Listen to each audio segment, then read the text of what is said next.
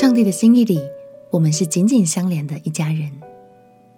朋友平安，让我们陪你读圣经，一天一章，生命发光。今天来读撒母耳记下第二十一章。撒母耳记下的最后这几章，算是整部撒母耳记的附录，记载了一些大卫王朝的历史片段，但并不是依照发生的时间来排序，只是以个别的主题来叙述。这一章记载了上帝使以色列发生饥荒的原因，还有解决的办法。因为约书亚在过去曾经和基遍人立约，以色列人绝不能伤害基遍人。但后来扫罗家族却违背了这个约定，才让上帝的审判临到了以色列。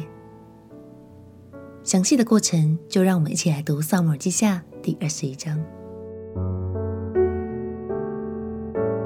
撒母耳记下第二十一章。大卫年间有饥荒，一连三年，大卫就求问耶和华。耶和华说：“这饥荒是因扫罗和他流人血之家杀死基变人。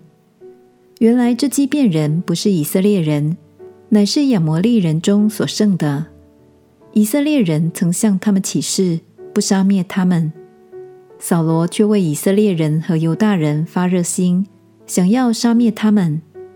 大卫王召了他们来，问他们说：“我当为你们怎样行呢？可用什么赎这罪，使你们为耶和华的产业祝福呢？”基遍人回答说：“我们和扫罗与他家的事，并不关乎经营，也不要因我们的缘故杀一个以色列人。”大卫说。你们怎样说，我就为你们怎样行。他们对王说：“那从前谋害我们、要灭我们、使我们不得再住以色列境内的人，现在愿将他的子孙七人交给我们，我们好在耶和华面前将他们悬挂在耶和华拣选扫罗的基比亚。”王说：“我必交给你们。”王因为曾与扫罗的儿子约拿单。指着耶和华起誓结盟，就爱惜扫罗的孙子约拿单的儿子米非波设，不交出来，却把爱雅的女儿利斯巴给扫罗所生的两个儿子亚摩尼、米非波设，和扫罗女儿米甲的姐姐给米荷拉人巴西莱儿子亚得列所生的五个儿子，交在基遍人的手里。基遍人就把他们在耶和华面前悬挂在山上。这七人就一同死亡，被杀的时候正是收割的日子，就是动手割大麦的时候。艾雅的女儿利斯巴用麻布在磐石上搭棚，从动手收割的时候，直到天降雨在狮身上的时候，日间不容空中的雀鸟落在狮身上，夜间不让田野的走兽前来糟践。有人将扫罗的妃嫔。爱雅女儿利斯巴所行的这事，告诉大卫，大卫就去从基列雅比人那里将扫罗和他儿子约拿单的骸骨搬了来，是因非利士人从前在基利波杀扫罗，将尸身悬挂在伯山的街市上，基列雅比人把尸身偷了去。大卫将扫罗和他儿子约拿单的骸骨从那里搬了来。又收敛被悬挂七人的骸骨，将扫罗和他儿子约拿单的骸骨葬在便雅悯的喜拉，在扫罗父亲基士的坟墓里。众人行了王所吩咐的。此后，神垂听国民所求的。非利士人与以色列人打仗，大卫带领仆人下去与非利士人接战，大卫就疲乏了。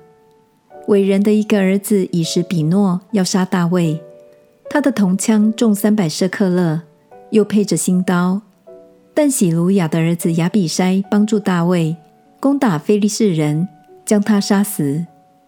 当日跟随大卫的人向大卫起誓说：“以后你不可再与我们一同出战，恐怕熄灭以色列的灯。”后来以色列人在哥伯与非利士人打仗。户沙人西比该杀了伟人的一个儿子撒弗，又在哥伯与非利士人打仗。伯利恒人亚雷俄尔金的儿子伊勒哈南杀了加特人歌利亚，这人的枪杆粗如织布的机轴。又在加特打仗，那里有一个身量高大的人，手脚都是六指，共有二十四个指头。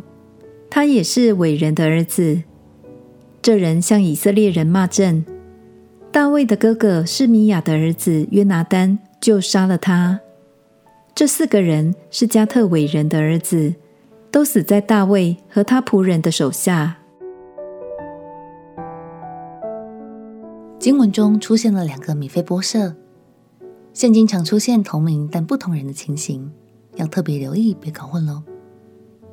圣经虽然没有记载扫罗杀害基遍人的详细经过，但显然他犯的错真的很严重，才使这个罪追讨到大卫时代的以色列。相信有些朋友会疑惑，为什么扫罗的错是大卫这一代要承担呢？这样公平吗？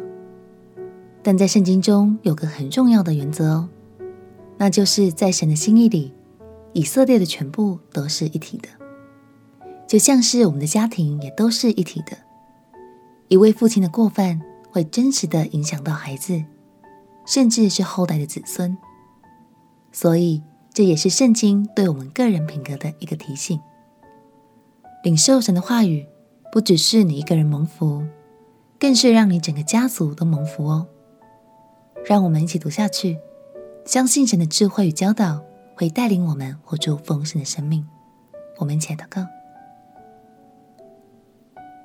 亲爱的耶稣，我要更注重自己的生命是否走在你的心意里，使我的家族也都能在你眼前蒙福。祷告奉耶稣基督的圣名祈求，阿门。我们从话语中得着的帮助，相信有一天，会成为全家人的祝福。陪你读圣经，我们明天见。耶稣爱你，我也爱你。